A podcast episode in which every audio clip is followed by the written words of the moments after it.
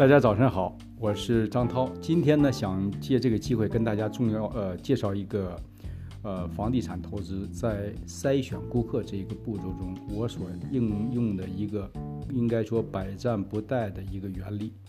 那么在讲这个原理之前呢，我先想跟大家分享一个故事，以及我是如何从这个故事中总结出这一种原理在房地产应用中这个。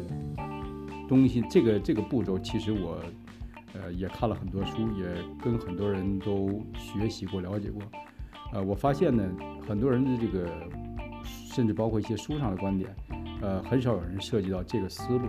那么我在实践应用的过程中呢，觉得这个思路其实是非常非常有帮助。所以呢，在这里就跟大家一起来分享一下。那么在讲这个原理之前，我首先给大家讲一个小故事。我是在呃国内的一个炼油厂工作，那么当时是在一九九九二九三年的时候开始，在一个这种这叫车间里面去这个作为一个导班工程师，呃很多这个不知道在国内有工作经验，特别是在这种呃大型工厂工作经验的这些朋友会有这个体会，就是说他这个在工厂中自然会有很多很多设备。那么这些设备呢，就这种机械设备，其实从这个设备的角度来讲，大概分两类，一个叫做动设备，一个叫做静设备。那么其实这个道理也很简单，从字面上就能理解。所谓动设备，就是它在动，对不对？它是在转动、滚动，这叫动设备。还有一种静设备，就是它是在静止的，它不会有，它不会自己动来动去的，就像这种塔呀、这种容器呀、管道这些都可以。就是说，这些这这些这些这些设这些方面都是属于这种不动的这种设备，叫静设备。那么在我们这个炼油厂，这个装置呢，它叫催化裂化。那么它实际上就是大家平时这个开车的这些汽油啊、柴油啊这些油，实际上是由这个装置主要来生产出来的。那么它呢，能够把这个原油通过加工生产出汽油、柴油。这个具体的这个工艺细节，当然没有必要在这里讲。在这个装置中呢，一个很重要的一个动设备就是这个叫做烟机或者叫做呃能量回收装置吧。那么这个烟机简单的讲，大家可以想，它就是一个转动的泵，这个就像那种呃，不知道大家对泵有没有什么概念？它中间一定要有一个转动的轴，带动的这个叶轮在打这个液体啊什么这些东西，来来来给来给它从一个地方传送到另一个地方。所以这个动是这个这个转动的这个泵的最关键最关键的一个一个部位是它的轴，因为这个轴一定要转得很稳，不能超温，不能震动。那么这个轴的转动是非常非常关键的一个监控参数。那么在实际操作中呢，我们这个整个炼油厂的这个很百分之大概七六十六十左右的效益。实际上就是由我们这一个车间来创造的一年。那么这个车间的这效益，一年的效益，要想创造为厂里创造出这么多效益的话呢，这个动设备就是我刚才讲的这个设备，实际上是关键的关键。也就是说，你要想抓问题、抓重点的话，那么最重要、最重要的一个设备，来保持全厂的效益能够能够得到有效的这个保证，就是这个动设备的这个完美运行。这个在中国工业上呢，一开始大家可能都知道，我们实际上是通过跟苏联学习，来开始建立了我们中国自己的一套工业系统。我们这个种炼油厂其实也不例外，一开始很多设备都是这种苏制或者是苏联这种机器设计原理下的这种啊非常大、效率相对比较低的这种这种这种这种烟机。这种机械设备，那么这个设备呢，我们一开始用的其实也是苏制的设备。这种舒适设备的问题呢，实际上就是它经常的会发现这个这个超温啊、震动啊等等这些问题，所以故障频繁，没办法就只好停工，然后换，对这个工厂的效益损失是非常大。但是我们有没有找不出办法？不知道为什么这个东西老是说不出说不行就趴窝了。呃，后来呢，在九十年代初的时候，我说回来，就是这个时候，中国已经改革开放了，开始大量引进了西方这个工业技术。那么我们这个炼油厂当然也不例外，就从当时叫德国的一个叫哥哈哈的一个一个西门，实际上是它是西门子的一个一个一个部下的一个公司，专门做转动设备的，进口了这种德国制的这个这个这个设备，非常非常绝的是，这个设备一一转就是三年到五年。过去是我们经常经常让这个这个苏联的设备把我们拖的，就是这个装置本来能转两年、转三年不会停，但是由于这个苏联设备自己老坏，所以我们这整个装置要停工。那基本上就隔三差五几个月呀，甚至有时候几周就得停一次，呃，精疲力尽把大家搞的。哎，这个烟机一上来以后，你只要你不停工，它从来不带坏的，永远没有问题，总是在非常非常精密高效的在转，在运转，没有任何故障。那么这个事情实际上当时就引起了我的注意，我们我就当时就开始和几个朋友，这个这当然是在工厂里的一些同事啊，就开始一起琢磨说为什么。这个苏联的这种机器就容易很容易的出现问题，哎，可是为什么这个德国的机器就没问题呢？这这这很奇怪。后来我们就研究它的图纸，研究它的这个设计，呃，设计上的一些参数，最后我们发现了这个最大的区别。实际上，当然这个不管是德国人也好，苏联也好，没人会手把手来教你。呃，那基本上就是我们自己在通过对照研究，自己琢磨，后来发现它之间的区别。那么这个区别其实说不说要什么时候我们都讲一个故事，很多事情实际上就是一层窗窗户纸，你只要一捅一捅破你就明白了。可是这个捅破这个窗户纸，呃，这个过程是很有意思的。那么它我们就说回来，它。它到底是什么大的区别呢？其实就是在两个关键的点，就是我刚才说到的，作为任何的转动设备，它这个原理是通用的。任何的转动设备，它一定要保证两个东两个东西。大家想一想就明白，它在转的时候，如果震起来，是不是很很很不得了？就是它不能震动。它测量震动，呃，震动的它有一个专门有一个参数，它等于是有一个探头，在这个这个转轴的这个这个这个附近，它可以来测动。测量这个转轴在转每一圈儿的时候，这个转轴的这个转轴的表面和这个探头之间的距离有多大的变化，这个都是通过很简单的这个精密仪器是可以经过，呃，经过什么电什么电电信号转换这些都可以很很容易的把它拿出来。那么在这是一个因素，再一个因素就是一个温度，就是这个东西不能超温，一旦超温以后，这个金属变形啊等等这些问题都来了。你很快的就会造成机器报废，所以这两个是很重要的因素。那么德国的这个，呃，这个首先说苏联这个机器，它在测转动的时候、震动的时候，它只有一个，只有一个探头；而测温度，它也是一个探头。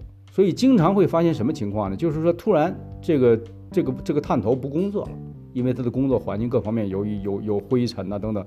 一旦探头它被被被被被这个盖上以后，它等于就等于失效了。失效了，操作工一般来讲失效就失效，所以就设备失灵，它就等于瞎了转。可是这就很危险了，在你不知道设备的这个工作状态情况下，你在那瞎转，这是很容易出问题的。呃，那么德国的这个设备呢，同样是这个关键参数，它有三个探头，不管是温度探头还是还是这个还是这个振动，它都有三个。这三个探头的工作原理，就是我要跟大家这里介绍的，叫做三冗余三冗余原理。冗是冗长的冗，余是多余的余。OK，三冗余原理，什么叫三冗余原理？其实这个原理你在网上查一下，或者是你会发现，它实际上是被人类这个运用的很早很早几千年的一个原理。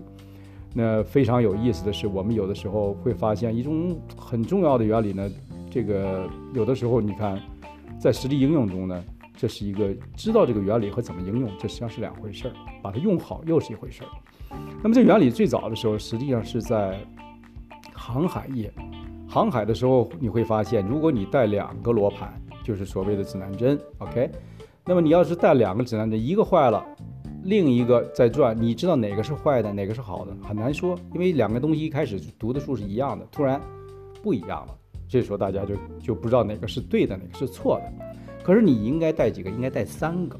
如果你带三个的话，你就会发现，OK，如果有一个坏了，另外两个的读数是一样的，那你就知道哪个是对的，哪个是错的。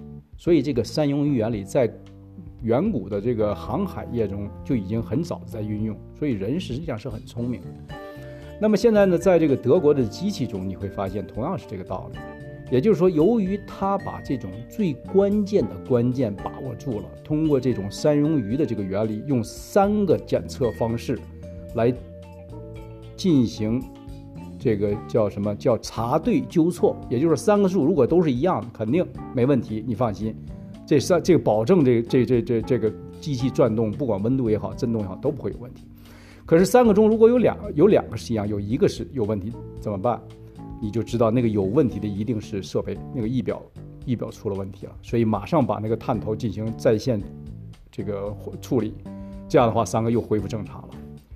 那么就是这么一个很简单道理。如果是三个中有两个这个坏的，这种可能性有一个读好的，这个可能性非常小，因为你总是在监测它嘛。坏它一般来讲两个一起坏的可能性是非常少的。所以呢，就这种情况下呢，大家就知道这种三庸余原理的应用。实际上就可以把我们平时在操作中，在我们这个烟机上，像苏联它就没办法，因为它这只是一个，所以一旦坏了以后，大家都瞎了眼了。可是这个这个德国的机器呢，就永远是这样，因为我们总是在非常有精确的这个数据反馈来保证这个设备设备运行。那好，说了这么长时间，大家就说那这个东西怎么来用到这个这个 tenant 租客的这个？过滤呢？怎么来审这个房客呢？其实非常简单，大家只要倒着想就明白。你找一个房客，你需要的是什么？你需要的说透了，其实就是一句话：一个诚信可靠的人。诚信可靠的人，他会做到 pay rent on time，他也会做到对你的 property 能够 reasonably 能够比较合理的进行照顾。他不会像这种呃不诚信不可靠的人，呃，you know 对你的诚对你的房子并不是很在乎。所以你的关键的关键要查出它的诚信度。那么这个诚信度其实你需要怎么查？你不能通过一件事，你要通过最少三个件事情来证明。我们在实际操作中，实际上就是通过很多的最简单三件事。我们首先，呃，在跟顾客一开始接触的时候，实际上我们就开始非常注重他的这个诚信度。说的很简单，第一个诚信度怎么测试？就是我要求你这个。做这个房屋的这个，你要定下来时间，我们有一套自动的系统。那么这套系统它定下来时间，说在几月几号几点来看这个房子，两点之前，呃，两个小时之前，我们的自动系统给他发电子邮件和 text message，就是发短信问他，OK，现在已经两个小时之前了，想跟你确认一下，你是不是还要来？大家想一想，如果一个诚信守用的人，呃，守信的人，他会怎么做？他来，他一定会给你发电子邮件，也给你发这个发这个发信发短信，说是我会来，或者如果没问题，如果有问题呢？有问题他会告诉你我有问题，我能不能再 reschedule，是不是再换个时间啊？这就是这个我们第一步来查。但是他如果没有说，是不是就说明他是坏蛋？不一定，为什么呢？因为大家都很有清楚，有的时候你忙啊，有时候你没看见呢，这种情况都可能发生，这只是一个因素。那么随后你就会要提醒他，你说 OK，如果他发了，你知道 check，这是第一次的 check，OK。那么他发了 OK，那么第二一次，呃，如果他没发，没发你提醒他一下，但是不要 check，OK。所以他来了，他到不到按不按准时到，这个其实也是非常讲究的。他当然跟这个文化背景不一样，有些这种比较熟悉这种西方文化的，知道这个准时是很重要的。有些人呢，可能更适合于自己的这种文化。不管怎么样，准时还是对人的一种尊重。所以，如果他准时到，这个也可以作为一个 check 因素。那么下一步呢，等于是看完房子了，他说我要要，然后呢，他开始给你发这些 credit rating，credit rating 本身就是一个 check 因素。如果这个人 credit rating 很高，这就可以作为一个 check 因素。你说七百分也好，七百五十分也好，甚至八百、八百五，这都可以，这都是非常好的。呃，那么包括他的这个 report reading，那么还有一个 check 因素是什么？第四一个就是到。这个他以前的 previous tenants，现在的 tenants 要呃不是 tenants 这个房东做他的这个调查，所以你要把这些关键的参数一定要达到三个检测都认同，在这种情况下，你基本上就可以做到这个比较保险了。这就是我们把三庸余原理如何运用到这种顾客这个检测的一个过程中。好，今天就跟大家分享到到里，呃，这里希望对大家的这个房东的这种管理啊有一点借鉴。好，再见。